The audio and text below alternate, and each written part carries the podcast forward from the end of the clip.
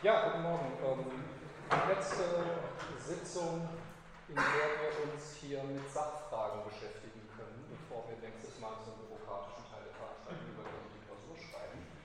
Ähm, das heißt, ähm, ich werde natürlich die Sache in die Richtung weitertreiben, in der ich letztes Mal angekündigt habe.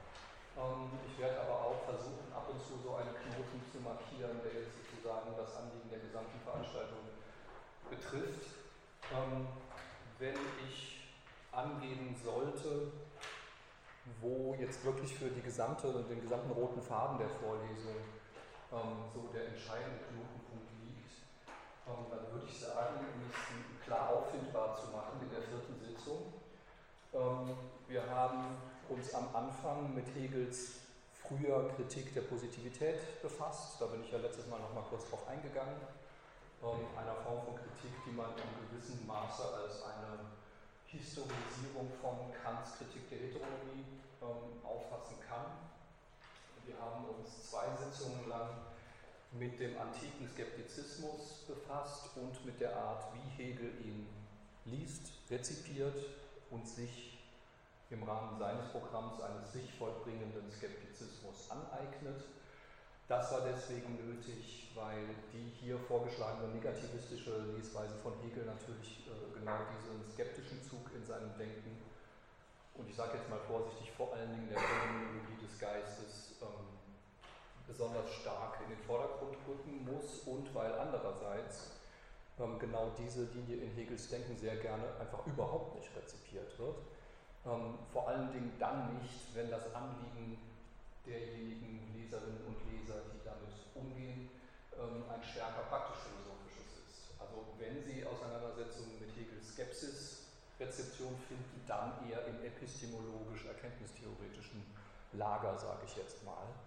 Ähm, und das heißt, äh, die spezifische Kombination, die wir jetzt hier haben, dass wir einerseits einen starken äh, Blickwinkel aus der praktischen Philosophie auf Hegels äh, Dialektik werfen und aber andererseits die Bedeutung Skeptizismus betonen. Ähm, das musste in diesen beiden Sitzungen zumindest etwas vorbereitet werden, weil das jetzt nicht äh, sich von selber versteht. Die vierte Sitzung ähm, ist deswegen so wichtig, weil in diesem Moment, ich habe das genannt, Hegels Auseinandersetzung mit Kants transzendentaler Dialektik, mit seinen Antinomien, ähm, weil in diesem Moment der systematische Punkt auf den Plan tritt, der dann für den spezifischen Stil von Hegels Denken immer charakteristisch bleibt. Ähm, wenn Sie im antiken Skeptizismus die Figur der Isosthenie haben, des Gleichgewichts der Gründe, dann haben Sie keinen Konflikt zwischen Totalitäten, zwischen Welten, zwischen konkurrierenden Bestimmungen derselben Totalität Welt. Sie haben einfach Konflikte zwischen Meinungen. Und diese Konflikte zwischen Meinungen werden in eine philosophisch behandelbare Form gebracht, indem man sie in Gegensatzform bringt. Ja, indem man aus dem bloßen Verschiedenmeinen in ein gegensätzlich Meinen übergeht. Ähm, indem Hegel diese antike Skepsis mobilisiert, um Kants transzendentale Dialektik umzubauen, bewegt er sich sofort auf das Niveau der Kosmologie. Die Antonymien bei Kant sind Teil einer kosmologischen Überlegung dazu, ich habe das mal ganz grob genannt, wie sich Welt und Freiheit zueinander verhalten. Und die wirklich entscheidende Operation, sage ich jetzt mal, die Hegel vornimmt, um zu dem Denken zu kommen, was uns dann in der Phänomenologie vornimmt, äh, vorliegt, das ist diejenige, die er im Grunde nur retrospektiv ausdrücklich macht, nämlich in der Enzyklopädie, in den Paragraphen, die ich Ihnen hier zitiert habe, wo er sagt, bei Kant entstehen die Antinomien aus dem Problem, dass Vernunft versucht, Totalität zu denken und deswegen eine gewisse Form von Unbedingtheit in die Diskussion einführen muss, nämlich entweder das Ende von Begründungsketten oder die Gesamtheit einer Totalität als unbedingt zu denken und als nicht nochmal auf, äh, auf eine neue Bedingung zurückführbar zu denken. Er übersieht aber, dass die Vernunft, die da denkt, selber als unbedingt, nämlich als frei betrachtet werden muss. Und Wenn ich jetzt sagen müsste, was ist der entscheidende Punkt in der gesamten Vorlesung, den man begriffen haben muss, wenn man nicht vollkommen die Linie verlieren will, ist es der. Hegel führt das Problem der Unbedingtheit von Freiheit in diese Form von Kosmologie ein, die die Frage aufwirft, wie eigentlich konkurrierende Bestimmungen derselben Totalität sich zueinander verhalten. Und das heißt, Sie haben eine Form von Freiheitsdenken, das sofort seinen Witz verliert, wenn man den Weltbegriff daraus streicht. Bei Adorno finden Sie dieses Motiv immer wieder.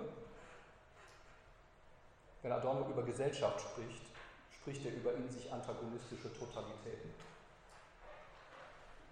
Und, und ich glaube, das habe ich auch in dieser vierten Sitzung als Einstieg gewählt, er spricht ja in seiner eigenen Vorlesung über negative Dialektik von dieser Nötigung zum System der man sich sozusagen stellen muss, wenn man über die klassischen idealistischen Formen von Systemdenken hinaus will. Und das markiert genau den Punkt, wo Hegel als negativistischer Denker tatsächlich lesbar ist. Das heißt, einerseits natürlich dieses skeptizistische Moment eines antinomischen, antagonistischen Isosthenie-Moments, aber andererseits im Rahmen von Problemstellungen, die dazu nötigen, sich mit einer Form von Vollständigkeit, von Ganzheit, von Alleinvertretungsanspruch von Totalitäten auseinanderzusetzen. Wenn man nur diese beiden Momente nimmt, ist Adorno Hegel vollkommen treu. Dann ist seine Art von Denken eine Weise, Hegels Dialektik sozusagen auf genau dieser Linie ich sag mal, scharf zu machen. Was dabei auffällt ist, dass dabei nicht von Teleologie die Rede ist. Das heißt, Hegel negativistisch zu lesen, heißt nicht vom Totalitätsbegriff abzulassen, heißt aber, diejenigen Momente in seinem Denken sozusagen, ich sage ganz einfach mal, äh, zu ignorieren ähm, die zu dieser teleologischen Konstruktion des dialektischen ähm, Ablaufs in der Phänomenologie führen.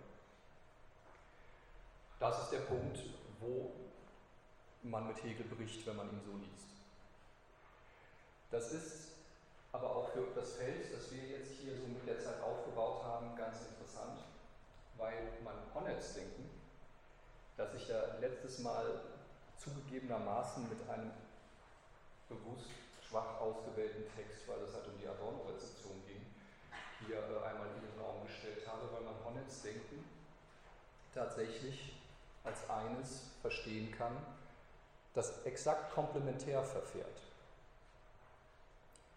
Für Honneth spielt der Begriff der Totalität keine Rolle mehr. Er naturalisiert Hegel mit der Sozialphilosophie Meads, Deweys und anderer und kommt von da aus zu einem, einer Denkform, für die diese Art von metaphysischen, kosmologischen Größen natürlich überhaupt keine Rolle mehr kann. Deswegen ähm, ist er mehr auf der Linie eines, wir gehen zu einer Pluralität überdenkens. Ja. Interessanterweise hält er aber das teleologische Moment fest. Honnets Anschluss an Hegels Anerkennungstheorie ist teleologisch, in einem nicht metaphysischen, sondern psychologischen, sozialpsychologischen, pädagogischen Sinn. Es geht um soziale Lernprozesse.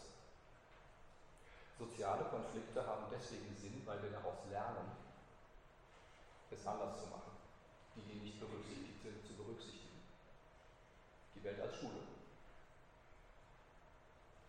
Das heißt, wir haben tatsächlich, obwohl es sich um verschiedene Generationen der Frankfurter Schule handelt, komplementäre Modelle bei Adorno und, und äh, Honneth. Und das ist wichtig mal zu betonen, weil man sagen könnte, weil man zu Recht sagen kann, bei Adorno kommt die Sozialphilosophie nicht so richtig vor, das macht dann Honneth. Das ist so oberflächlich gesagt richtig. Nur Honneth tut es auf eine Weise, die nichts mehr mit Dialektik zu tun hat. Und die, wenn sie mit Adorno konfrontiert ist, eher so in der Haltung steht, dass sie den Leser so ein bisschen dieses Obskure nehmen will, dass diese Texte haben und dann anfängt, äh, das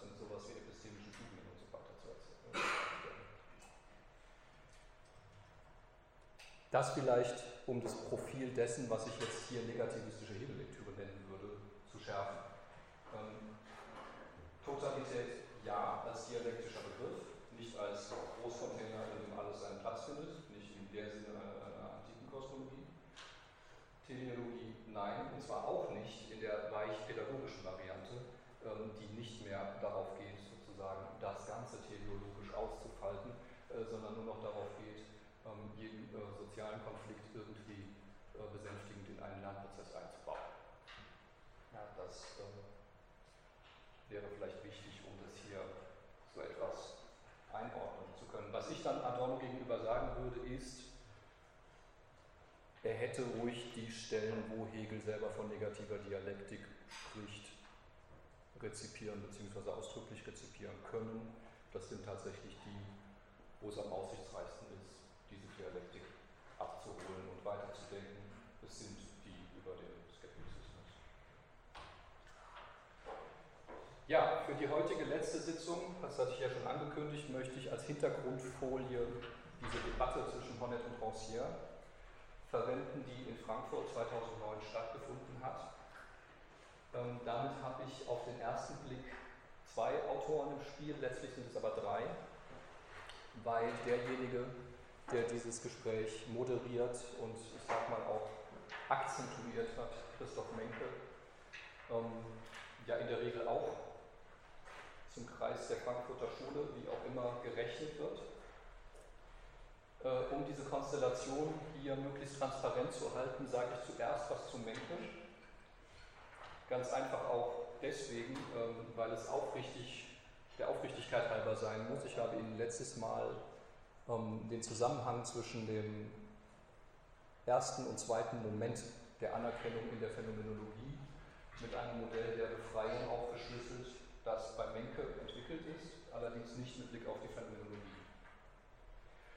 Ähm, Menke macht das vor allen Dingen äh, mit der Rechtsphilosophie und der Enzyklopädie. Ich habe Ihnen hier auf der Folie, wo Sie es dann auf dem Moodle finden können, die zwei wichtigsten Aufsätze ähm, abgebildet, äh, die er dazu verfasst hat, Autonomie und Befreiung und Hegels Theorie der Befreiung.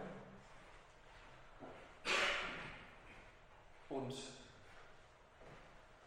das Ganze führt eben auf einer anderen Textbasis zu einem Zweischritt, den ich hier ja letztes Mal verwendet habe, um sozusagen ähm, die Phänomenologie mit ihm zu durchleuchten. Ähm, das Ganze ist natürlich von Hegel her gedacht eine Prozessualisierung des Freiheitsdenkens. Menke geht davon aus, dass der Witz bei Kant, dass Autonomie gerade nicht als zeitlich gedacht werden kann, dass sie immer schon jedem zugeschrieben werden muss, sich bei Hegel in ein prozessuales Denken übersetzt, indem es um Akte der Autonomisierung geht, die, da es sich ja um Akte der Autonomisierung handelt, selber nicht autonom sein können. Ja, also, wenn es die Akte sind, in denen Autonomie sich sozusagen konstituiert, können die nicht schon autonom sein. Und das heißt, das Verhältnis zwischen Autonomie und Heteronomie rückt in diesem Denken, und das nimmt auch ganz klar Motive Adornos auf, ähm, in so einen Zusammenhang, wo man sagen muss, Freiheit entsteht an bestimmten Formen von Unfreiheitszwängen gegen Kraft sozusagen. Was Menke ein bisschen zurückdrängt, ist, dass man schon an Kants Gedanken der Unbedingtheit von Freiheit festhalten muss, wenn man dieses befreiende Moment behalten will. Man kann Autonomie auch prozessualisieren, indem man sie eben gerade in Lernprozesse, Reifungsprozesse, was auch immer auflöst. Ähm, dann ist dieses Moment des Bruchs weg, das Hegel natürlich von Kant her behält. Aber alles, was er dazu sagt, äh, ist vollkommen damit vereinbar, dass man dieses Moment festhält. Ähm, was ganz wichtig ist, ist, ich hatte das ja letztes Mal in der Dialektik von Herrschaft und Knechtschaft geht es um eine Befreiung von der Natur, die eine Befreiung zur Ungleichheit ist und deswegen nicht so stehen gelassen werden kann, jetzt mal ganz blöd gesagt. Ja. Andererseits ist dann die zweite Szene der Anerkennung eine, in der es gerade um dieses, diese Herstellung von Gleichheit geht. Ähm, Menke versucht genau diese beiden Momente jetzt auf einer anderen Textlage zueinander in Beziehung zu setzen und unter, unterscheidet deswegen um zwei Sorten von Zwang, eigentlich eine sehr kantische Vokabel für diese ganze Sache, gegen die sich die Akte der Befreiung richten, und zwar psychischen Beziehung des Individuums zu seiner inneren Natur und sozialen Strukturen sozialer Herrschaft. Was dabei wichtig ist, betrifft einen Punkt, den wir letztes Mal in der Diskussion hatten. Diese Frage, warum ist bei Adorno ein gewisses Problem, wenn der anfängt von Naturherrschaft zu reden und Naturbeherrschung zu reden die zum Muster für soziale Herrschaft macht und so weiter. Und äh, meine etwas improvisierte Antwort war, das Problem fängt dann an, wenn man die Befreiung auf dieser Ebene der Naturbeherrschung zur Bedingung von Befreiung von auf der Ebene politischer Gleichheit macht. Und genau das vermeidet Menke. Menke betont ausdrücklich, dass diese beiden Zwänge sozusagen gleichrechtlich nebeneinander stehen und dass es nicht möglich ist, sich den einen vom Hals zu schaffen, indem man den anderen bekämpft. Also weder kann ich den psychischen Zwang den durch Gewohnheitsmechanismen, durch bestimmte Formen der Psychotechnik, könnte man vielleicht in Adornos äh, frühen äh, äh, Schriften sagen, der durch solche Techniken aufrechterhalten wird, irgendwie mit abschaffen, indem man soziale Gleichheit herstellt, noch kann man soziale Gleichheit irgendwie als Miteffekt erzeugen, indem man äh, in ein äh, wieder ordentliches Verhältnis zu seiner eigenen inneren Natur kommt. Das heißt, diese Schlagseite, die ich da bei Adorno immer wieder sehe, vermeidet Menke sehr bewusst. Was dann im Blick auf das Modell von Honnet äh, natürlich wichtig ist, ist, dass er ausdrücklich betont, dass dieser Prozess einer zweifachen Befreiung, in dem die Herstellung des Gleichheitsverhältnisses auf eine Vorgeschichte zurückbezogen bleibt, die eben sozusagen Befreiung aus Naturzwängen war. Dass dieser Prozess nicht als Lernprozess verstanden werden kann, weil es einfach ein Kampf zwischen Macht und Gegenmacht ist. Das heißt, das pädagogische Modell, das uns hier mit einer ähm, weichen Form von Teleologie weiter versorgt, ähm, weicht einem machttheoretischen, das bei Menke am ehesten von Foucault gespeist ist, klassischerweise. Ähm, und das ist sehr interessant, obwohl die Phänomenologie nie vorkommt, natürlich genau das Vokabular, was im Geistkapitel auch von Hegel verwendet wird. Mächte und Gegenmächte sind das, wie von der Sittlichkeit an sozusagen die sozialen Dynamiken ähm, analysiert und dargestellt werden.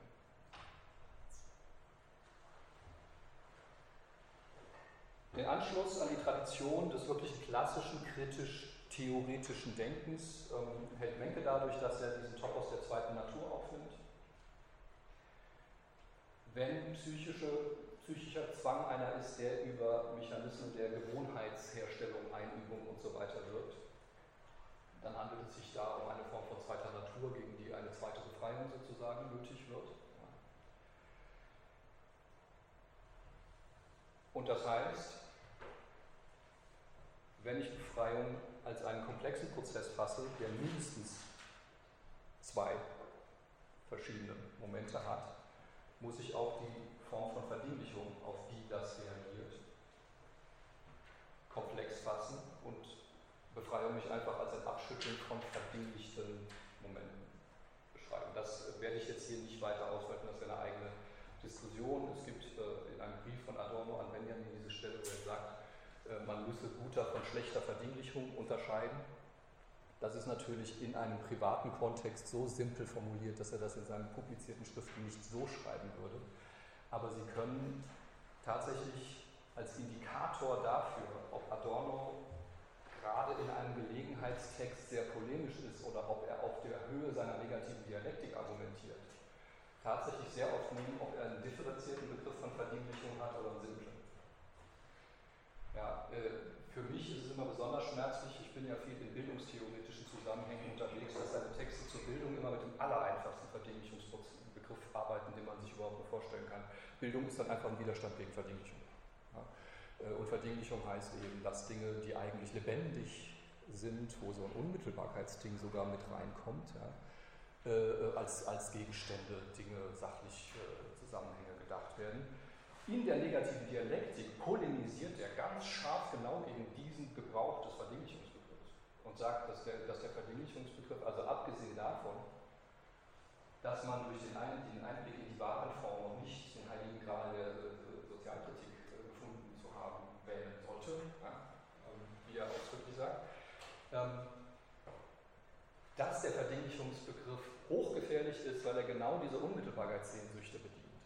Ja, wenn Sie das bei Lukács äh, nennen, äh, lesen, dann ist diese Vokabel der Zerrissenheit, die bei Hegel ja gerade das Moment der, der negativdialektischen äh, ähm, Dynamik abbildet, das Problem.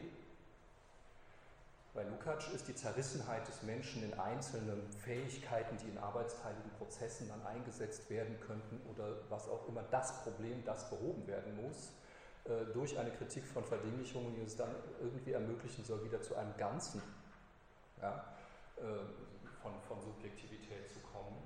Und das ist klar, dass Adorno, wenn er gerade wach ist und keine anderen Zwecke hat, allergisch auf sowas reagieren muss. Ja, weil die einzige Stelle, die er in Minima Moralia als programmatisch ganz vorne von Hegel zitiert, ist genau die über die Zerrissenheit des Bewusstseins. Ja, und damit meint er jetzt nicht äh, eine zu heilende Wunde, sondern ähm, das, was sozusagen überhaupt nötig, dialektisch über Welt nachzudenken und nicht einfach dogmatisch. Das heißt, kurz auf diesen Gedanken einer prozessualen Freiheit übertragen.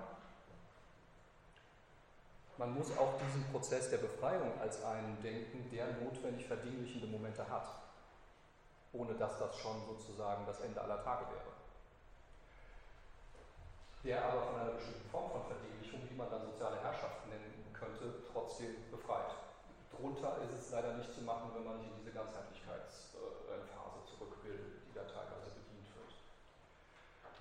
und das ist, ich äh, behaupte jetzt mal, äh, mein, mein, letztes Plädoyer, genau diese Zusammenhänge ganz einfach auf der Phänomenologie-Basis zu diskutieren. Der Grund, warum ich den Entäußerungsbegriff so wichtig finde, der ja äh, in der Rechtsphilosophie und in der Enzyklopädie jetzt nicht keine systematische Rolle spielt. Denn im Begriff der Entäußerung fasst Hegel exakt diese beiden Momente zusammen. Er paraphrasiert, also wenn er gegen die schöne Seele, die sich nicht an der Wirklichkeit schmutzig macht und sich einfach mit ihrer moralischen Vortrefflichkeit irgendwo zurückzieht und äh, daran leidet, wie schlecht die Welt ist. Ja, wenn er gegen diese schöne Seele den Entäußerungsbegriff stark macht, dann charakterisiert er die Kraft der Entäußerung genau dadurch, dass man sich vor anderen zum Ding macht. Man setzt sich ihren Blicken, ihren Widerständen, ihrer Widerrede, ihrem Widerstand auch im körperlichen Sinne im Zweifelsfall aus. Für Hegel ist dieser einigermaßen riskante Schritt ähm, des Erscheinens unter anderem, deren Reaktionen ich nicht antizipieren kann. Ich kann mich ihnen bekennen und hoffen, dass sie meine Bekenntnis mit einem Verzeihen erwidern und was machen sie? Sie tun genau das Gegenteil ist der ganz entscheidend dafür, dass überhaupt so etwas wie Freiheit in einem konkreten Sinn passieren kann. Und das heißt, es gibt ein verdinglichendes, ganz elementar verdinglichendes Moment in Freiheit. Ohne dass es nicht zu dem Bruch mit vorgegebenen Identitäten, mit herrschenden Welten sozusagen kommen könnte, der natürlich bei Hegel weiterhin den Freiheitsbegriff der ganze Bildungsabschnitt des Geistkapitels der Phänomenologie ist ja ein einziges. Ich stütze mich auf eine andere Ordnung, um in dieser Ordnung zu brechen. Das ist Bildung. Das hat gar nichts mit irgendwelchen Lernprozessen zu tun. Das sind Machtverhältnisse. Der individuelle Austrag dessen ist dann Bildung genannt worden. Ja, ich habe innere Konflikte, weil ich in solchen Konflikten stehe, weil ich mehr als eine Ordnung, als meine Ordnung habe. Und weil es aber dummerweise nicht irgendwelche Ordnungen sind, die man nebeneinander in Setzkasten setzen kann, sondern Welten, die einander nur verdrängen können und nicht irgendwie alle schön. Ja. Ähm, genau das kondensiert Hegel in diesem Begriff der Entäußerung. Wie gesagt, der Anfang des Bildungsabschnittes in der Phänomenologie ist der Punkt, wo dieser Begriff aufkommt. Der Schluss des Geistkapitels ist der, wo sozusagen die Klammer mit diesem Anerkennungsverhältnis geschlossen wird. Und wichtig ist, wenn man jetzt wirklich das in diese stärker sozialphilosophischen Zusammenhänge einträgt, dass der Verdinglichungsbegriff dadurch ein komplexer wird, wenn man es ernst nimmt. Einige von Ihnen saßen äh, schon in dem Workshop zu Verdinglichung etc., wo Dirk Quadflieg vorgetragen hat. Ähm, er hat ein Buch geschrieben, dessen Titel ich jetzt in der Druckfassung gar nicht weiß, aber es müsste demnächst erscheinen, wo es genau um dieses Problem geht, den Verdinglichungsbegriff für die derzeitige Sozialkritik wiederherzustellen, indem man dieses Komplexitätsniveau, das eigentlich Hegel hatte, in hält. Und indem man das nicht einfach als ein abzuwerfendes Zwangssystem ähm, sieht, kann ich nur empfehlen, ähm, sehen Sie nach, der Quadlik hat eine Vorfassung davon auch in der Deutschen Zeitschrift für Philosophie veröffentlicht, sehr lesenswert. So, und das heißt, diese Befreiung zur Gleichheit, die Hegel da am Ende des Geistkapitels ähm, darstellt und die ich letztes Mal mit so einer Rancierschen äh, Vokabel schon mal vorgreifend als Akt der Desidentifizierung bezeichnet habe, muss in diesem dialektischen Modell, so wie Menke das äh, präsentiert, immer zurückbezogen werden auf eine Vorgeschichte dieser Befreiung, die eine Befreiung zur Ungleichheit ist. Und das halte ich für einen ganz klugen Zug, weil sonst wird das wieder so ein Befreiungsmodell, das die Freiheitsvokabel so reinmischt. Und ich glaube, also jetzt, das ist jetzt nicht gegen Rancière, sondern gegen, ich sag mal, ein Kappen dieses Modells auf die zweite Stufe gedacht. Bei Rancière reden wir da gleich noch drüber. Aber ähm, diese, diese Einsicht, die Adorno von Hegel her formuliert, dass Freiheit halt von Anfang an immer auch ein ideologisches Muster war, ein, ein, ein, ein äh, Muster, ähm, das Unfreiheit verträglich machen sollte. Ja, das sollte man, glaube ich, nicht wieder äh, aufgeben aus irgendwelchen guten Absichten heraus. Ja, das heißt, einer der drei Beteiligten, die in diesem Gespräch in Frankfurt sitzen, kann als jemand bezeichnet werden, der tatsächlich sehr stark im Sinne Adornos versucht, die kritische Theorie als eine emanzipatorische Form von Philosophieren aufrechtzuerhalten. Und die seltsame Konstellation, die dabei rauskommt, ist, dass derjenige, der da sitzt, zu Rancière, der nun wirklich auf keinen Fall im Verdacht steht, ein dialektischer Denker zu sein, deutlich stärkere theoretische Affinitäten hat als zu Honneth. Das kommt in jedem Wort dieses Gesprächs raus. Leider Gottes ähm, habe ich, weiß ich nicht, ob ich das schon gesagt habe, es ist eine Übersetzung von diesem Band, der ja in Englisch jetzt erschienen ist, angekündigt bei Surkamp. Äh, die Kollegen sagen, dass sich der aus diversen Gründen unbestimmt verzögern wird. Das heißt, Sie werden es in Deutsch, weiß ich nicht wann, nicht lesen können. Englisch ist ja okay, der französische Band wird wahrscheinlich äh, vorher das Licht der Welt erblicken. Ähm, aber nicht äh, bei, Amazon gucken und sagen, ah ja, kommt demnächst. Äh, das ist schon sehr lange in diesem kommt demnächst Status. Ähm, aber auf jeden Fall extrem lesenswert als sozusagen Debattendokument. Ähm, ja, Rancière, jetzt, da ich natürlich hier ganz andere Themen hatte, bin ich jetzt ein bisschen in der Verlegenheit, so kann jetzt keine Rancière-Einführung in dem simplen äh, Sinne bieten, ähm, versuche aber die Motive, die jetzt wichtig sind, mal so hervorzuheben, dass ähm, dabei auch für die, die das jetzt nicht so genau kennen, ein bisschen was abfällt. Ähm, die, eine der populärsten Unterscheidungen, die Rancière ins äh, Denken der politischen Theorie eingeführt hat, ist die zwischen Politik und Polizei. Ähm, das ist für mich gerade hier nicht besonders wichtig. Ja, also polizeiliche Ordnungen sind für Rancière diejenigen Ordnungen, die zum Beispiel uns hier festlegen, wer vorne steht und redet und wer da hinten sitzt und zuhört und wer zur Klausur antreten muss und wer sie korrigiert und so weiter und so fort. Er lehnt sich da an, an Foucaults äh, Analysen der polizeilichen äh, Ordnungen an und verwendet natürlich einen hochsuggestiven Begriff, um äh, diese Form von, was man Politik nennen könnte, zu bezeichnen. Politik als Verwaltungsakt. Politik als eine Einrichtung von Gesellschaft, die einer bestimmten Ordnung folgt, die bestimmte Regeln hat, die vor allen Dingen Berechtigung des Zugangs regelt. Ja? Du bist berechtigt, hier mitzureden, du nicht. Ja? Du bist qualifiziert, du bist nicht qualifiziert und so weiter. Polizei als ein nicht in irgendeiner Weise egalitär zu interpretierendes Muster der Politik. Es gibt in das Unvernehmen, Rossier schreibt dünne Bücher, das finde ich eine echte Tugend, ähm, in das Unvernehmen den einen Satz, der immer zitiert wird, weil es keinen anderen Satz gibt in den vielen Büchern, die Rossier geschrieben hat, wo steht, es gibt bessere und schlechtere polizeiliche Ordnungen. Das heißt, es ist nicht sinnlos, Universität besser verwalten zu wollen, als sie bislang verwaltet wird. Ordnungen, Regeln und so weiter besser einrichten zu wollen, als sie bisher eingerichtet sind. Ja? Es ist nur nicht der Punkt, den uns ja interessiert. Offensichtlich. Ja, wenn man mal sozusagen die Quantität der Sätze äh, zusammenzählt, die er investiert, um genau die Momente zu markieren, in denen die polizeiliche Ordnung aussetzt, kurz gesagt. Und die er als die im eigentlichen Sinne politischen Momente markiert. Sie merken, wenn man Politik weg von Institutionen, weg von wir organisieren das, weg von wir richten das ein, weg von wir regeln Zugänge, so auf den Moment fokussiert, wo genau diese Ordnungen aussetzen, sage ich jetzt mal ganz vorsichtig, suspendiert werden. Dann hat man einen Begriff von Politik, der im Grunde in sich emanzipatorisch ist. Im Grunde fällt Politik mit einem nicht sehr hochgegriffenen, aber klar erkennbaren Moment von Emanzipation zusammen. Und das muss man wissen, wenn man mit Ancien von Politik spricht.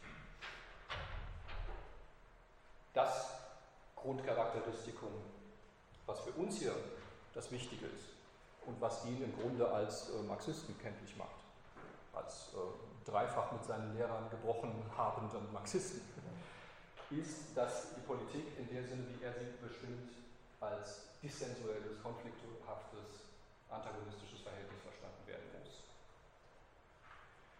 Eine der schärfsten Kritiklinien von Rancière, ich sage mal die zwei schärfsten Kritiklinien von Rancière, gehen einerseits gegen pädagogisches Denken, das uns die Sache schön in Verläufe auflöst und in so Entwicklungslinien und andererseits gegen Konsensdenken. Gegen das Denken, das sagt, ähm, es ist der Sinn von Demokratien, äh, Streitereien äh, zu vermeiden und äh, Konflikte in lösbare Probleme zu verwandeln und alles sozusagen in aushandelbare, organisierbare, rundlaufende Prozesse aufzulösen. Nach Rancière ist das der Tod von Politik, was bei ihm bedeutet der Tod von Demokratie. Das ist jetzt äh, eine Äußerung, die ich leider heute, glaube ich, nicht einholen kann, sozusagen, das wäre jetzt nochmal weit raus, aber das konflikthafte Moment ist natürlich das, was sich sehr stark mit dem berührt, was ich versucht habe, Ihnen hier vom Weltbegriff her sozusagen aufzuziehen. Und deswegen ist es auch interessant, dass Rancière ähm, selber seine Überlegungen auf der Ebene von Welt ansiedelt. Er nennt das Aufteilung des Sinnlichen. Ja. Le Partage du Sensible, das ist ein sehr populäres und vielfach aufgegriffenes Schlagwort geworden, ähm, den man vielleicht nicht sofort ansieht, dass es eine Form von Weltbegriff ist. Ich, also es gibt eine gleichnamige Schrift, die Aufteilung des Sinnlichen im Deutschen, ähm, wo das deutlich wird, woraus her schreibt, eine gemeinsame Welt niemals bloß Ethos im Sinne eines gemeinsamen Aufenthaltsortes, der sich aus der Sedimentierung einer bestimmten Anzahl verflochtener Handlungen ergibt. Das wäre nach Hegel Sittlichkeit, was er da beschreibt.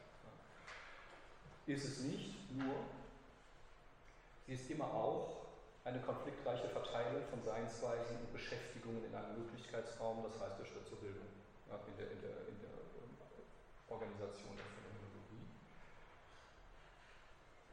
Das Rancière diese Form von bewohnter Welt, wie ich die hier mal früher äh, genannt habe, als Aufteilung des Sinnlichen bezeichnet, ist sehr geschickt, weil einerseits ist dieser Begriff des äh, Partage, der Teilung, Aufteilung einer, der das Trennende mit dem Verbindenden verbindet, sage ich mal, der ist in Frankreich extrem populär. Ähm, meine Hypothese lautet, exakt von der Heidegger-Vorlesung her, die ich Ihnen hier irgendwann mal an die Wand geworfen hatte, diese Einleitung in die Philosophie, da erklärt Heidegger äh, Sein und Zeit und vor allen Dingen dieses Mitsein in einem ganz starken Vokabular der Teilung. Wir teilen uns in die Welt. Und genau diese Vokabel der Teilung ist bei weitem nicht nur bei Rancière in Frankreich immer wieder aufgegriffen worden, um diese äh, Form von sozialem, trennendem, verbindendem Moment zu bezeichnen. Jean-Luc Nancy ist wahrscheinlich der bekannteste, Le Partage de Voix, die, die, die Teilung der Stimmen, äh, ist einer seiner Versuche, sozusagen mit Heideggerschen Mitteln sozialphilosophische Zusammenhänge aufzuschlüsseln. Ähm, bei Rancière ist es geschickt, sozusagen, ich sag mal, diesen Weltbegriff so zu bezeichnen, einerseits wegen der Teilung, aber andererseits natürlich wegen dem Sinnlichen. Weil damit sofort klar wird, auf einer wie grundsätzlichen Ebene man redet. Die Aufteilung des Sinnlichen ist die, die tatsächlich darüber entscheidet, was wir wahrnehmen, nicht welcher Ansicht wir zustimmen oder welchen Satz wir für wahr halten, was wir gelten lassen, sondern tatsächlich, was wir wahrnehmen. Für Rancière ist der politische Moment, der interessant ist, nicht der, wo Leute äh, miteinander irgendwie ins Streit geraten, sondern der, wo sich entscheidet, wer wird überhaupt als Stimme gehört. Ja, er geht zurück auf, auf Aristoteles Unterscheidung zwischen Stimme und Sprache, um zu zeigen, dass Ausgeschlossensein aus einer bestimmten politischen Ordnung nicht bedeutet, einfach nur äh, nicht qualifiziert sein und nicht reingelassen werden, sondern von denen, die drin sind, nicht als jemand, der spricht, wahrgenommen werden. Ja, das, was du äußerst, ist gar keine Rede. Das ist Stimme, das ist ein Geräusch. Ja. Und das heißt, politische Kämpfe gehen auch erst in zweiter, dritter, vierter Instanz darum, was man gelten lässt, was man für richtig hält, welche Meinung man vertritt und welche nicht. Sie gehen in erster Instanz darum, wer überhaupt gehört. Wer sozusagen als Sprache auftreten darf. Denken Sie an Hegels Begriff der Entäußerung. Der paradigmatische Akt der Entäußerung ist die sprachliche Äußerung. Der ganze Bildungsabschnitt macht nichts anderes, als äh, die sprachliche Äußerung in die Reflexion des Geistes einzuführen. Das Wort erheben, und zwar unqualifizierte Äußerungen. Äußerungen, die nicht darauf gewartet haben, dass man ihnen sagt, hey, äh, jetzt bist du dran. Und hier wäre es jetzt angemessen, dies und jenes zu sagen, sondern Äußerungen, für die es kurz gesagt egal ist, ob sie in einer bestimmten Ordnung qualifiziert sind oder nicht. Ja, ähm, kurze Seitenbemerkung, was besonders interessant daran ist, ist, dass Rancière dadurch ein wahnsinnig entspanntes Verhältnis zur Ästhetik bekommt.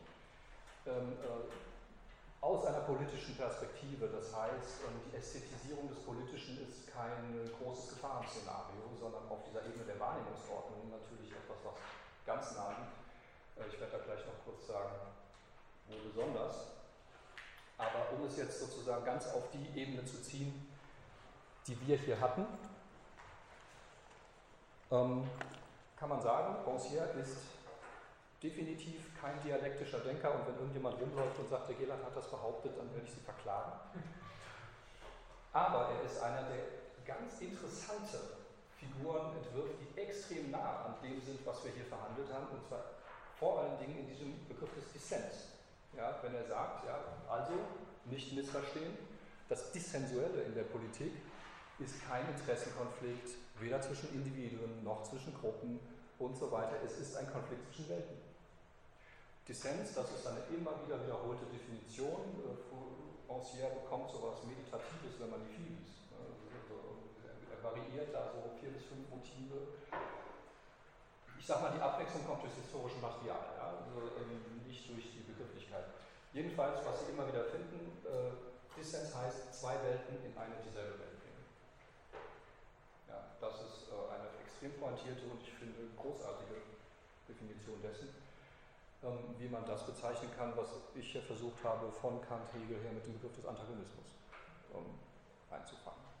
Antagonismen sind eben Konflikte zwischen Totalitäten und äh, Rancière sagt nirgendwo was dazu, was er eigentlich unter Welt versteht, außer wenn er über die Aufteilung des Sinnlichen spricht. Diese ganze Totalitätsproblematik interessiert ihn überhaupt nicht. Aber der Konflikt rührt natürlich daraus. dass man zwei Welten nicht einfach hübsch nebeneinander setzen kann, weil in dem Konflikt dieser beiden Welten sich bei Rancière entscheidet, wer gehört wird. Eine Welt in einer anderen eröffnen heißt, jemand, der in dieser Welt eigentlich überhaupt nicht erwartet wird als jemand, der sich äußert, tut es trotzdem. Und das ist dann kein individueller Akt, sondern es ist das Aufschlagen einer anderen Bühne, auf der andere Regeln gelten. Und man agiert einfach mal so, als würden diese Regeln gelten. Das kann naiv klingen. Ja, und wenn man sozusagen äh, so die Fraktion Weltrevolution ist, die sagt, nee, irgendwann muss da eine stabile Ordnung rauskommen, in der alles so geregelt ist, dass alle schön gleich sind und wir endlich mal diesen ganzen Elend los sind, dann findet man bei Rancière natürlich nichts. Die erfolgreiche Überführung in eine gute polizeiliche Ordnung ist bei ihm nirgendwo äh, gedacht, aber es ist meiner Ansicht nach der derzeit interessanteste Versuch, dem Denken der Aufklärung treu zu bleiben. Das schon bei Kant heißt, ich darf mich nicht auf Diskussionen einlassen, die mir Gleichheit, Freiheit als Ziel irgendwelcher Prozesse vor Augen setzen, die von irgendwelchen Leuten gelenkt, beraten und sonst was getan werden. Ja? Gleichheit kann kein Ziel sein. Wenn sie ein Ziel ist, ist sie das Ziel, was nie eintritt. Sie muss unbedingt vorausgesetzt werden. Und dabei kann nur ein Handeln rauskommen, was so tut, als wäre es gleich. Ja. Ähm, da ist ein Moment des als ob drin, das ein extrem aggressives Moment des als ob ist, weil es einfach sein eigenes Theater mitbringt. Ja. Ich trete nicht irgendwo auf eine Bühne und sage, hier, ich will auch mal mitspielen, sondern man kommt sofort mit seinem gesamten Tross und seinem ganzen eigenen Theater und baut dieses eigene Theater in das andere Theater rein. Ja. Und sagt so, ähm, so sieht das jetzt aus. Rancière versucht das immer an verschiedenen historischen äh, Momenten sozusagen klarzumachen. Ähm, die die, die äh, Sezession ähm, des Plebs äh, auf den Aventinen, ähm, der Auszug des Volkes sozusagen, das sich dem Krieg entzieht und das sozusagen sich, sich, sich der Situation aussetzt, dass es von den, von den äh, Adligen durch Befehl wieder in die Linie gebracht werden muss, ist für ihn so ein, so ein Moment. Ähm, die Erklärung der Rechte der Frauen und Bürgerinnen von Olympe de Gouges ist ein anderes. Es sind immer Momente, wo Leute innerhalb einer politischen Ordnung so handeln, als wäre etwas ganz anderes die herrschende Ordnung und wo Rancière seinen Augenmerk auf so Momente legt, wo er sagt, wenn ich jemandem etwas befehle, setze ich schon voraus, dass der meine Sprache spricht. Das heißt, diese Unterstellung, der spricht gar nicht, der ist nur Stimme, der hat gar keine Sprache, ist schon weg, wenn ich diesen Befehl ausspreche. Und sowas lässt sich nutzen. Ja. Ähm, es ist ein durch und durch politisch gedachtes Konstrukt, was er da macht. Ja, um kurz hier auch an der Wand die, äh, die, die, die, Korrespondenz zu dem hier bis jetzt entwickelten zu sagen. Zwei praktische Bestimmungen derselben Totalität, derselben Welt stellen notwendig in einem antagonistischen Verhältnis. Das dürfte klar sein, dass da sozusagen eine Korrespondenz besteht. Die andere, sehr wichtige, ist, ähm, Rancières Darstellung des Austrags von Konflikten hat ein extrem dramatisches Moment. Er nennt es sogar teilweise theatralisch. Man kommt sofort zu Theatermetaphern. Und äh, wenn Sie bei Hegel sich das Geistkapitel der Phänomenologie ansehen, haben sie dramatische Szenen von der ersten bis zur letzten Zeile. Ähm, diese, diese philosophische Ausdeutung der Antigone ist am bekanntesten geworden, aber wie wir gesehen haben, ist auch die Gewissensdynamik äh, zum Schluss diese Dialektik zwischen Urteilen und Handeln und Bewusstsein ein kleines Drama, äh, was da sozusagen um diesen Anspruch auf Verzeihung äh, geführt wird. Und das ähm, verbindet diese beiden Weisen Fragen der Gleichheit und der Freiheit umzugehen, sehr eng. Ähm, dieses Beispiel der Erklärung der Rechte der Frau und Bürgerin verwendet er zum Beispiel in einem Text mit dem Titel Wer ist das Subjekt der Menschenrechte? Letzter Text in einem sehr dicken Band von Menke und Francesca Raimondi herausgegeben, die Revolution der Menschenrechte, sehr empfehlenswert, finde ich, als äh, Zusammenstellung, wo er dieses, diesen Satz hervorhebt, dass wenn die Frau das Recht hat, aufs Schafott zu steigen, sie auch das Recht hat, auf die Rednertribüne zu steigen. Das ist ein Satz, den ich jetzt hier nicht in alle Kontexte setzen kann, äh, in denen er da steht, weil die, der Zusammenhang ist natürlich die notorische, bei der Frage der Menschenrechte immer diskutierte Frage, in welchem Verhältnis stehen die Menschen zu den Bürgern, die ja beide genannt sind, schon in der Erklärung der Menschenrechte. Ähm, und es gab ja eine sehr starke Tendenz zu sagen, ähm, diese Emphase des Menschen, die da immer aufgemacht wird, unter gut gemeinten egalitären Motiven, ist eine leere Emphase, weil sie nichts damit zu tun hat, dass jemand Bürgerrechte hat, dass er auch das Wort ergreifen kann, dass er sozusagen partizipieren kann. Man erklärt dann Leute ohne Rechte für Leute mit Rechten, aber das bleibt rein fiktiv. Diese sehr breite Debatte, das fängt schon mit Arendt äh, an. Agamben hat diesen Punkt, dieses, dass das bloße Insistieren auf den eine leere Geste ist, sozusagen besonders stark gemacht. Rancière insistiert dagegen darauf, dass genau das Insistieren auf dem Menschsein ein Punkt ist, den man aus der ganzen Sache nicht rausstreichen kann, wenn das seinen politischen, äh, seine politische Stoßrichtung nicht verlieren soll, weil es ihm genau um diese Momente geht, wo man eine bestimmte Aufteilung des Sinnlichen suspendiert negiert, sich aus ihr rausdreht, um Alternatives zu ermöglichen, sage ich mal vorsichtig. Hm, das ist jetzt ein bisschen viel. Ja, ich weise nur darauf hin, dass Sie diese, dass Sie diese Folie, wenn Sie sie ganz lesen wollen, äh, haben. Es ist eine Stelle, wo er in diesem Zusammenhang seinen Begriff des Dissenses abrückt von dem eines Interessen- oder Meinungskonflikts und das erläutert an diesem Moment der Erklärung der Rechte der Frau und Bürgerin. Ähm, Akte der Wortergreifung, wie ihr das nennt, deklarative Akte, die in solchen Punkten natürlich explizit deklarative Akte sind. Es ist eine Erklärung. Ja. Sind bei Rancière nicht irgendwie papierenes Beiwerk zu den wirklichen politischen Umbrüchen und den wirklichen sozialen Kämpfen, die irgendwo stattfinden, sondern sind ganz zentrale Momente dessen, was er Politik nennt. Deklarationen sind keine bloßen Erklärungen, sondern es gibt Momente, wo er sagen würde, es kommt überhaupt nichts in Bewegung und es ist überhaupt nicht möglich, sowas wie eine Form von sozialer Dynamik auch nur zu denken, wenn nicht irgendwo diese Form von Wortergreifungen sind, die eben das Wort an sich reißen, ohne dass sie dazu berechtigt sind. Und die sich selber inszenieren als Akte, die dazu berechtigt sind, ja, die dazu gehören. Das ist dieses dramatische, sag ich mal, Moment da drin. So, Letzter Punkt zu Rancière, bevor ich auf diese Gesprächskonstellation zu sprechen komme. Wenn ich den Kern dessen bezeichnen sollte, in dem für mich Rancière als der konsequente Aufklärungsdenker ähm, erkennbar bleibt, dann ist es dieses Zusammenspiel aus Supposition und Verifikation, also aus einer Voraussetzung und ihrer in den deutschen Übersetzungen heißt es immer Verifizierung, praktisch gedachten Verifizierung, die bei ihm sozusagen den Motor von allem bildet.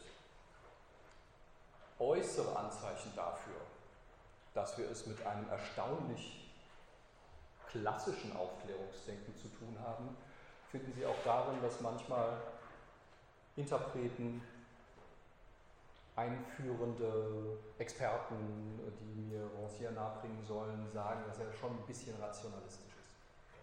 Also, also ein bisschen also mit, mit den Gefühlen und so und den Emotionen. Also da ist dann so ein Unbehagen und das ist genau das Unbehagen, dass sie sagt, das ist jetzt interessant. Ja? Also ähm, das, äh, weil, weil, weil Hornet überschüttet uns ja mit Affekten und Gefühlen und Selbstvertrauen und Selbstachtung und Selbstwertschätzung und so weiter und so fort. Und was dabei rauskommt, ist Pädagogik. Rancière schneidet diese Möglichkeit ab. Und er hat dazu nicht dieselben Gründe wie Kant. Kant hatte eine pietistische Gefühlsfrömmigkeit als Gegner. Für den war ganz klar, dass äh, dieses ganze Gefühlsthema komplett kontaminiert ist und man aus der Form von Herrschaftstechniken nicht rauskommt, wenn man jetzt anfängt, mit Gefühlen zu argumentieren. Ähm, diese Situation hat Rancière nicht, aber er ist trotzdem genau auf dieser Linie, die sagt, Vorsicht, Falle. Ja? Und stattdessen führt er Momente ein, die zwar nie Unbedingtheit sagen, die aber genau das vollziehen oder markieren, dieses Moment. Zum Beispiel, wenn er von Freiheit sagt, die nimmt man sich. Sehr kurzer Satz. Aber wenn du auf irgendwelche sozialen Programme, Schulen, Leute, sonst was wartest, die sie dir geben, dann freuen sich die Leute, die sie dir nämlich nicht geben. Und er entwickelt das, das ist das Interessante, Achtung Quellenangabe, in einem Text über einen aufklärerischen Pädagogen, dessen wichtigstes Kennzeichen war, also um 1800, Anfang des 19. Jahrhunderts, dessen wichtigstes Kennzeichen war, dass er keine erkennbare Pädagogik weder formuliert noch praktiziert hat. Joseph Chacotot, sehr schönes Buch, Der unwissende Lehrmeister, stark diskutiert in den Erziehungswissenschaften, dass äh, die Desorientierung ist äh, faszinierend. Das ist ein, ein Buch, was schreit, Pädagogen lest mich und dann sind die alle fasziniert und dann merken sie, da steckt aber sowas von keiner Pädagogik drin und im Grunde haut uns das alles weg, was da irgendwie auch für brauchbar wäre. Dass die Rezeption noch nicht abgeschlossen ist, sagen wir es mal so. Ja, ist, äh, die, die, Debatte läuft noch. Jedenfalls ist die, die, die Anekdote, an die das Ganze sich immer knüpft, äh, Jacotot war mit äh, dem Auftrag versehen, Schüler, deren Muttersprache er gar nicht beherrschte, äh, ihn Französisch zu unterrichten, Flämisch war, glaube ich, die Sprache, die sie, äh, wer erinnert sich an dieses Anekdötchen, ich weiß es nicht mehr genau, in welchem Zusammenhang es war. Jedenfalls ähm, aus der Not heraus legte er denen eine zweisprachige Ausgabe von Fenelons Telemark vor, äh, ließ die damit alleine und ließ sie halt Sprache lernen und es funktionierte. Ja, also die, die konnten irgendwann mit französischen äh, Texten umgehen und auch ein wenig mit ihm sprechen. Äh, und aus diesem Erlebnis heraus hat er so eine Art von Antipädagogik entwickelt, deren wirklich einziges Axiom, und da ist jetzt Axiom wirklich ernst zu nehmen, die Gleichheit ist. Die Gleichheit der Intelligenzen.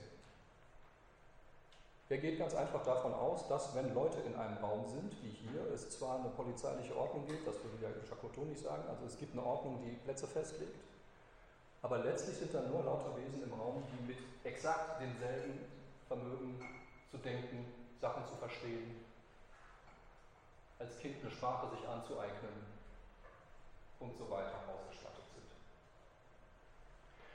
Und dieses Moment, also in diesem Buch, kennt Rancière noch nicht den Unterschied zwischen Polizei und Politik und hat noch keinen ausgefeilten Begriff von Dissens und so weiter und so fort. Aber das Grundmotiv seines Denkens, dass man Gleichheit ganz einfach als Axiom setzen muss, wenn man irgendwo hinkommen will, und dass es keine Ontologie gibt, die einem sagt, ja, der Mensch ist halt ein gleiches Wesen und man kann das irgendwie begründen und so weiter, die hat er in diesem Zusammenhang ähm, entwickelt. Und das ist etwas, was zum Beispiel, um jetzt mal äh, einen ersten Schlenker in die Debatte mit Honnet zu machen, für Honnet nicht verständlich ist. Also dieses, das musst du unbedingt voraussetzen. Darauf reagiert Honnet mit einem sehr langen Punkt in seiner kritischen Würdigung von Rancières Denken mit der These, dass Rancière eine Anthropologie vertritt, in der jedem Menschen ein Bedürfnis nach Gleichheit zugeschrieben wird.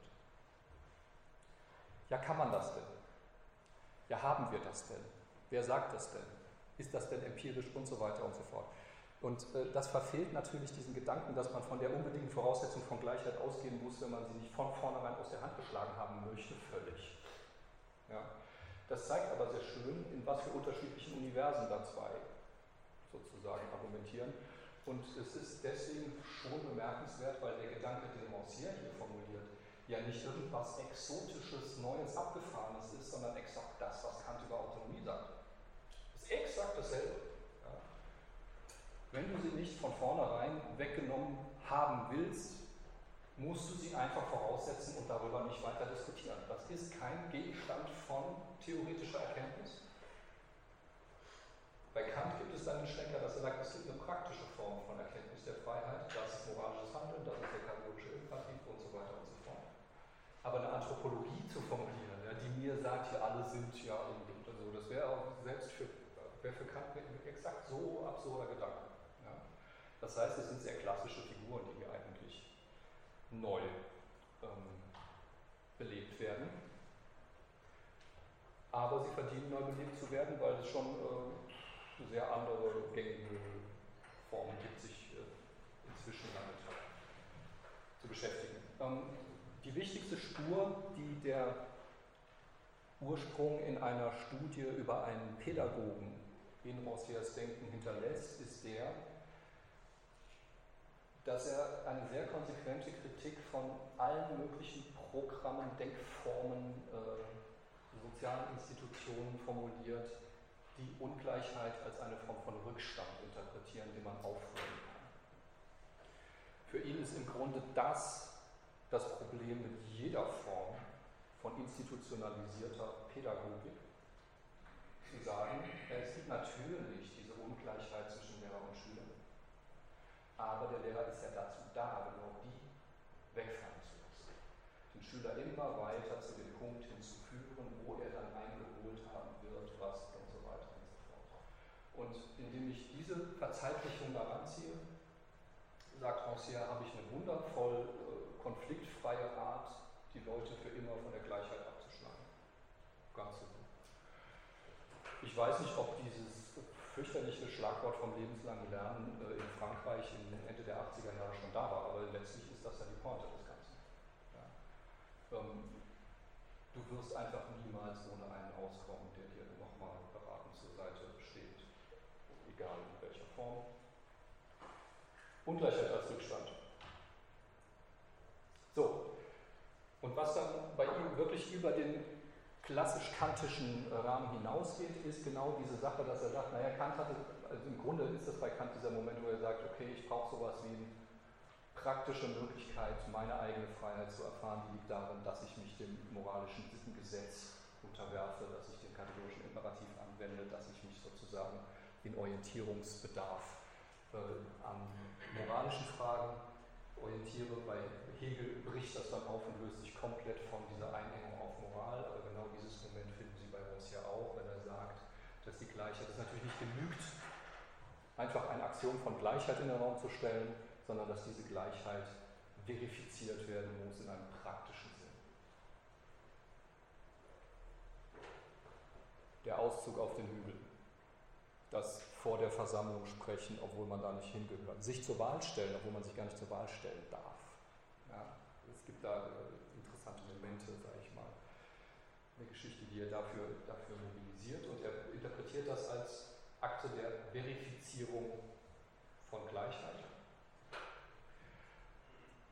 Und da würde ich jetzt vor dem Hintergrund dessen, was wir hier bis jetzt besprochen haben, ganz einfach vorschlagen, diese Verifikation als Bewährung zu übersetzen.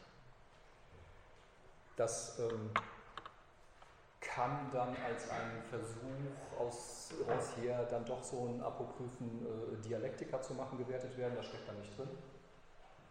Aber letztlich besetzt dieser Begriff der Verifikation bei ihm exakt den systematischen Punkt, den Hegel mit Bewährung. Das heißt, ein Erscheinen unter anderem, das notwendig konflikthaft wird und wobei nicht einfach individuelle Interessen, sondern Ordnungen, Welten auf dem Spiel stehen. Exakt das ähm, ist bei Hegel mit diesem Begriff besetzt und er hätte meiner Ansicht nach in der deutschen Übersetzung den Vorteil, ähm, dass es dieses Laborhafte der Verifizierung etwas auflöst. Ich glaube, dass es tatsächlich im Deutschen irreführend ist, einen eminent praktischen Akt, der ein inszenatorisches Moment hat, der ein dramatischer Akt ist, als Verifizierung zu bezeichnen. Das ist für uns was sehr kognitiv theoretisch ausgerichtetes. Also kurzer Vorschlag hier, den ja dann glücklicherweise keiner hat, alle Rancière-Übersetzungen ändern. Verifikation ist bewährt. Ähm, kurze Fußnote dran, was das bei Hegel heißt. Ist ja gut.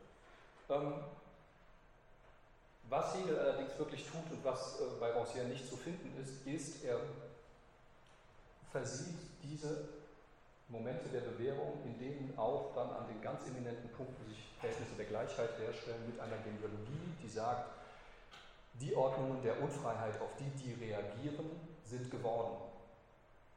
Das heißt, da wo Rancière einfach nur Polizei sagt, schreibt Hegel eine historische Studie über die Positivität der christlichen Religion. Diese Seite der Sache ist bei Rancière nicht besetzt. Manchmal gibt es so ein bisschen die Verführung zu sagen, na, ich lese äh, Rancière und Foucault komplementär. Ja? Der 70er Jahre Foucault, der mir diese ganzen schönen Analysen der Disziplinartechniken macht und der mir irgendwie äh, alle möglichen Formen von äh, Menschenlenkung in historischen Studien nahebringt und ähm, Rancières Besetzung der positiven Seite des Ganzen. Bei Hegel hängt das jedenfalls intrinsisch zusammen. Für ihn sind die Ordnungen, die in so einem Moment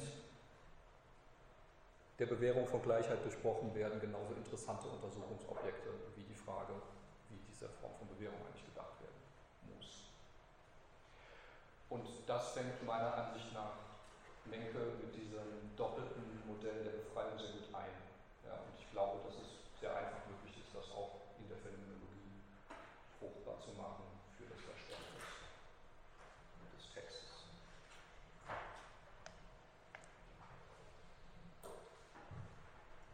Ja, um uns klarzumachen, in welcher Weise dann dieses Gespräch, dessen Lektüre ich Ihnen natürlich selber überlassen äh, muss, abgelaufen ist. Kurze Erinnerung an Honnets äh, Grundriss dessen, was er unter Anerkennung versteht.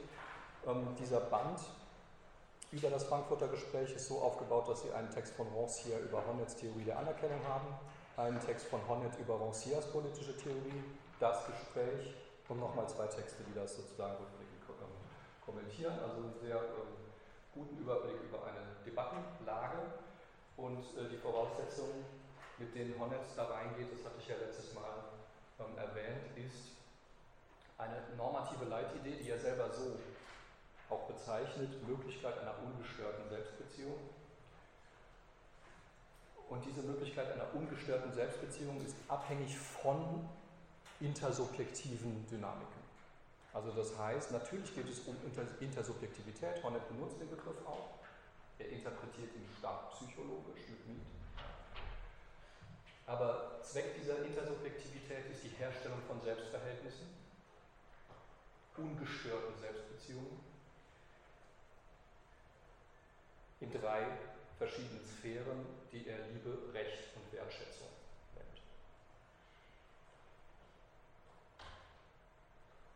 Es gibt auch Tabellen, die habe ich jetzt hier mal auf weniger Zeilen zusammengekürzt.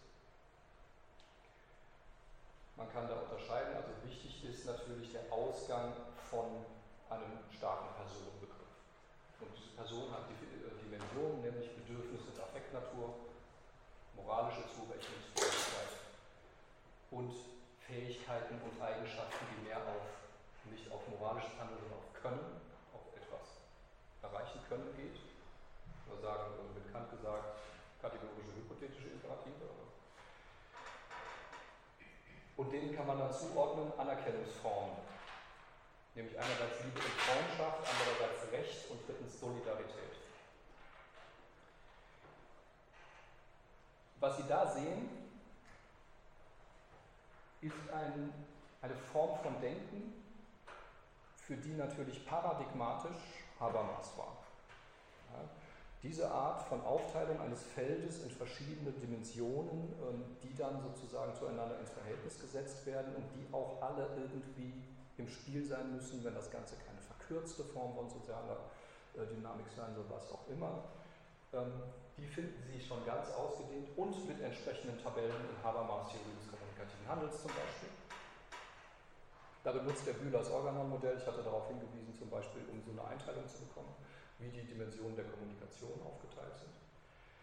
Und das heißt, Sie haben ein Beispiel, ein ganz interessantes Beispiel eines Vollständigkeitsdenkens, das von allen metaphysischen Fragen abgekoppelt ist, die es bei Kant mal hatte. Bei Kant ist der Zug zum, zum System, die Nötigung zum System, eine Nötigung zur Vollständigkeit, zur abschließenden Bestimmung einer Bedingungsreihe, zum systematischen Denken in dem Sinne, dass ich tatsächlich eine vollständige Bestimmung von etwas bringe. Und das ist das, was man ja in der Regel über Bord wirft, wenn man sagt, naja, man macht das jetzt fruchtbar, man holt die Dialektik daraus, man guckt mehr auf das Antinomische und so weiter, aber Honneth behält genau das. Ähm, das heißt, wir haben dann so eine kleine kryptonormative Tabelle, bei der man sagen kann, Moment, Feld 3c ist nicht besetzt. Das ist eine Pathologie, eine soziale Pathologie. Das ist übrigens ein Ausdruck, mit dem Rancière absolut nichts anfangen kann. Er versucht mit Hornet darüber zu diskutieren und es kommt nichts. Also eine extrem äh, interessante Aufschiebetaktik, die dann hinten über den Rand des Gesprächs rausgeht. Und irgendwie kommen sie nie zu der Frage, warum zur Hölle man eigentlich von sozialen Pathologien sprechen kann. Ähm, das tut äh, diese Form von Sozialphilosophie ja sehr gerne. Ähm, ob da nicht eine komische Art von äh, ähm, Krankheitsmetaphorik im Sozialen äh, mobilisiert wird.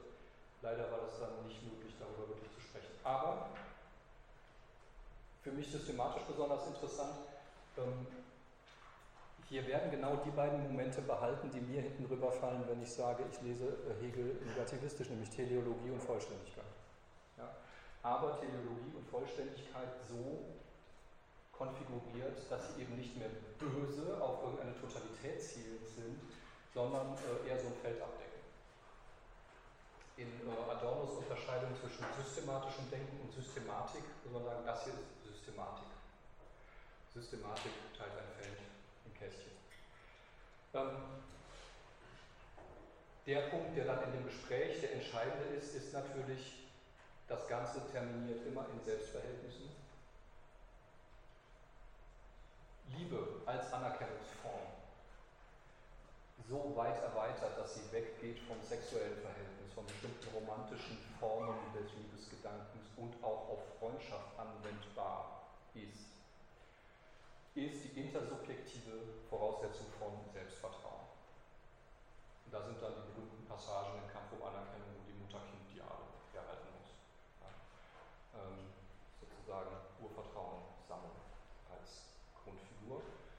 Bei den Rechtsverhältnissen ist es natürlich das Konzept der Würde, dass man auch unabhängig davon, aus welcher Familie man kommt, was man an Fähigkeiten mitbringt und so weiter und so fort, sich als rechtliche Person auf Gleichbehandlungsansprüche berufen kann und so weiter, terminiert immer in dieser Form von Selbstfigur. Eine prominente Kritik an der ersten Fassung in Kampf um Anerkennung dieses, dieses äh, Modells war von Robert Pippin, der das Ganze quasi so sah, der Honnet hat so viel jener Schriften von Hegel gelesen, dass ihm irgendwie die Probleme, die in der Rechtsphilosophie beim aus Pippins Sicht reifen Hegel auf dem Plan stehen, irgendwie über Bord gegangen sind. Das Moment der Institution fällt natürlich über, äh, über den Rand, wenn Sie, wenn Sie so sehr stark sozialphilosophisch von der Diade her, von der Beziehung eines Individuums zu einem anderen her kommen. Das heißt, Pippin klagt im Grunde was ein, was jetzt aus der Perspektive, die wir hier entwickelt haben, auch naheliegt, nämlich das Überschreiten der rein individuell bzw. intersubjektiv angelegten Dimension des Ganzen. Bei ihm steht an dem Punkt aber gerade kein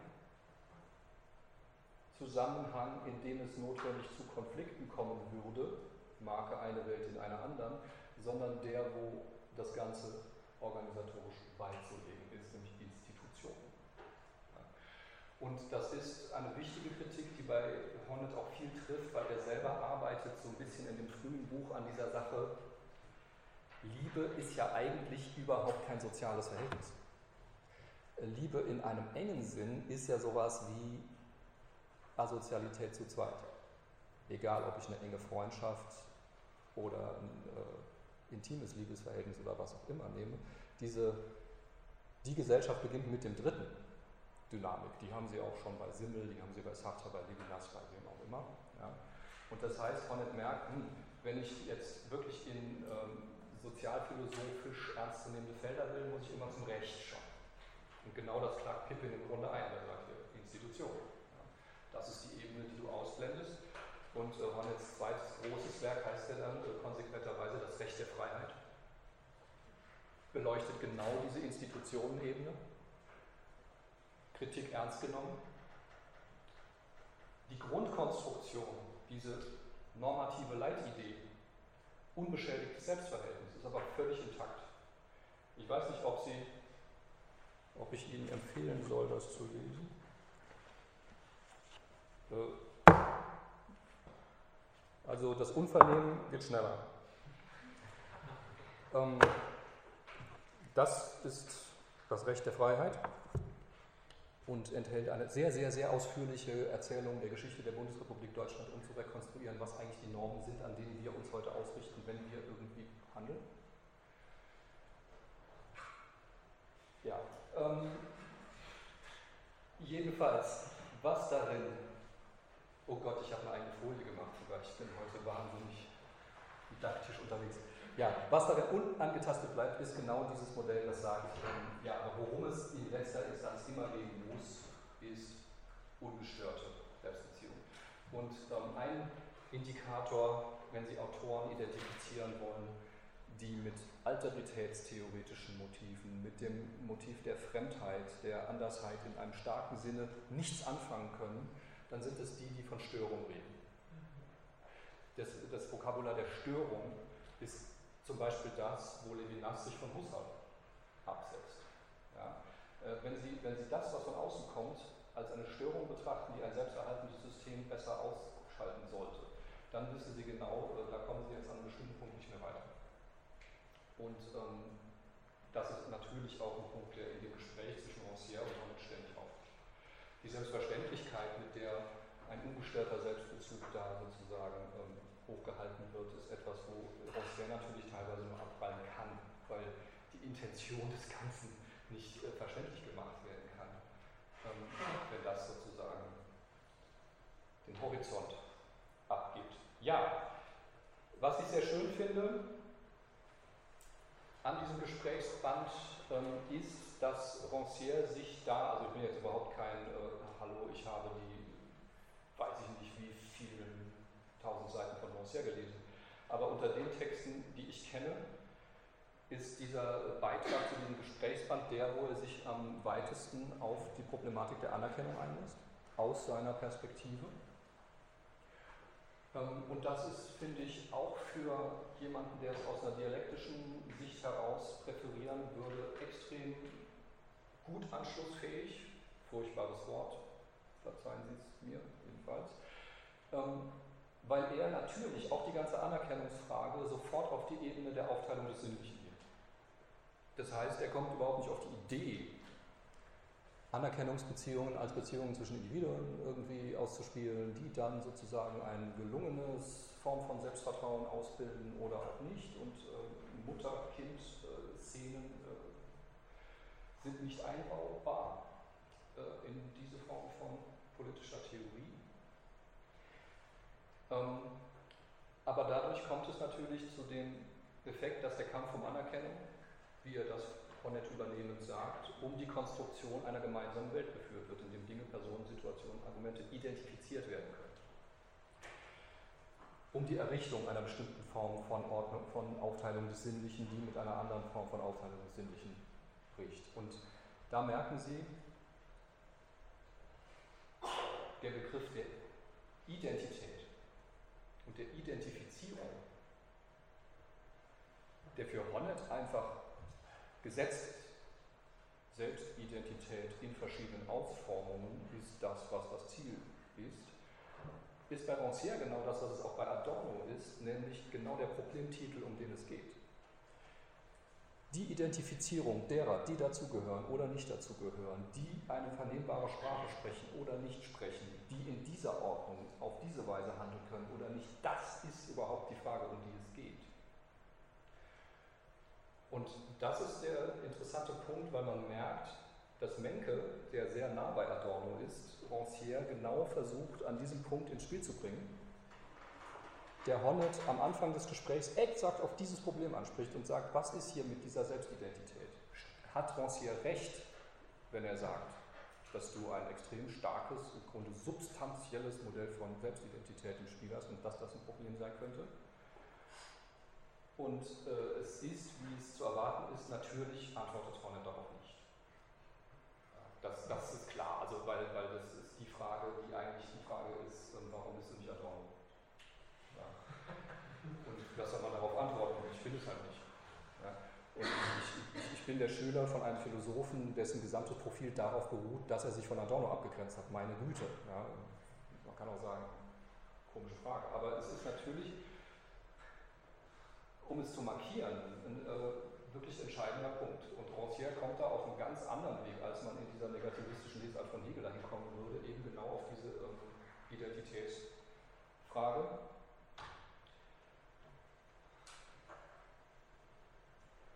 Und ist erstaunlich flexibel in der Aneignung des Vokabulars, was dazugehört. Das ist jetzt ein Zitat, das lese ich Ihnen noch vor. Wir wissen, dass der Kampf um Anerkennung einfach als die Forderung eines bereits konstituierten Subjekts verstanden werden kann und oft verstanden wurde, in seiner Identität anerkannt zu werden. Das ist eine Position, die jetzt auch Honnet nicht teilt. Honnet würde das als konstitutiven Prozess fassen, allerdings in einem sozialpsychologischen Rahmen. So gibt es zum Beispiel eine Vorstellung von den Ansprüchen von Minderheiten als Ansprüchen auf Achtung ihrer Identität. Aber wir können diese Ansprüche auch, und ich denke, das ist das Herzstück der Dialektik der Anerkennung, als Ansprüche darauf begreifen, eine bestimmte Identität nicht zugewiesen zu bekommen. Das müsste man jetzt sozusagen in diesem Gespräch weiter verfolgen. Aber das Interessante ist, wenn Sie das Empfinden haben, dass es bei Adorno tatsächlich so ein bisschen so eine leere Stelle in der Sozialphilosophie gibt, und dass seine Frage nach dem Nicht-Identischen, nach dem Heterogenen, nach der Beziehung zum Heterogenen vielleicht verdienen würde, stärker auch in diese Felder eingetragen zu werden, dann haben Sie es da. Das ist genau der Punkt, um den es Rancière hier geht, wenn er seine Version der Dialektik der Anerkennung formuliert. Er nennt das Desidentifikation. Politische Subjektivierung sind Akte der Desidentifizierung. Das ist so eine Formel, die er prägt. Und das heißt, es ist tatsächlich eine Variante des Denkens des Nicht-Identischen, das er hier, das er hier äh, anbietet. Was ich abschließend zur Kompatibilität mit dem hier vorgeschlagenen Modell von Antagonismus und so weiter sagen würde, ist, es käme nur darauf an, den Weltbegriff, den er ab und zu als Kommentar zur Aufteilung des Sinnlichen gebraucht, weiter auszubuchstabieren. Rancières Denken arbeitet manchmal mit der Strategie einer bewusst flachen Begriffswahl, wo nichts weiter dazu gesagt wird, was das jetzt zur Hölle heißen soll. Und das ist auch nichts, was man ihm sozusagen einfach rauskürzen kann, weil so funktionieren diese Texte oft. Ja, dass man sich nicht darauf einlässt, jetzt aber noch zu erklären und was heißt das und so weiter und so fort. Aber die Korrespondenz zu dem, was ich hier ähm, sozusagen dialektisch versucht habe darzustellen, wäre genau an dem Punkt, wo er, wo die Frage weiter auszuformulieren wäre, wie führt man den Rancière in diese Problematik der Totalität ein? Ich würde sagen, er hat sie latent im Hintergrund laufen, sonst würde die These von der Konflikthaftigkeit des Ganzen nicht funktionieren. Er braucht es aber nicht zu diskutieren, weil er bestimmte Fragen, die Hegel natürlich immer mit im Spiel hat, abschneidet. Und das sind alle Fragen der Erkenntnis. Dasjenige Moment, das bei Hegel so charakteristisch ist und weswegen man auch sagen kann, dass es eigentlich keinen gibt, der nicht immer nur einen Teil dieses Denkens dann weitergeführt hätte, besteht ja darin, dass er mit der bewussten Artikulation zwischen metaphysischem und anthropologischem Weltbegriff, der bewussten Artikulation zwischen dem Bereich theoretischer Antinomien und praktischer Antagonismen ein Feld geschaffen hat, das so selbstverständlich von der theoretischen in die praktische Philosophie reicht, dass es einfach auch sehr, sehr anspruchsvoll wäre, das alles Auch Adorno nimmt interessanterweise in praktischer Absicht stärker die theoretische Seite mit. Also, ne, also diese ganze Anerkennungsfrage und so äh, bei ihm ganz selten, sondern die Frage Begriff und das, was ihm entgeht, ist das, wovon er ausgeht, aber in einer gesellschaftstheoretischen äh, Absicht. Auch das ist sozusagen eine selektive Besetzung des Feldes. Ähm, das heißt, man muss nicht irgendwas anderes erwarten, aber man könnte das sehr gut, sag mal, in Bewegung setzen, um bei Rancière diesen Gedanken, vor allem das Zusammenspiel zwischen einer unbedingten Voraussetzung von Gleichheit und der notwendigen Bewährung derselben, sage das jetzt mal in dieser Übersetzung, ähm, noch einen Ticken stärker zu machen, wenn man es aus so rein politisch interventionistisch argumentierenden Feld rausziehen will. So, das ist der Punkt, an dem wir jetzt dieses Semester einfach mal abbrechen. Vielen Dank für Ihre Kondition, Geduld und ähm, klar, wie immer gerne noch Fragen je nach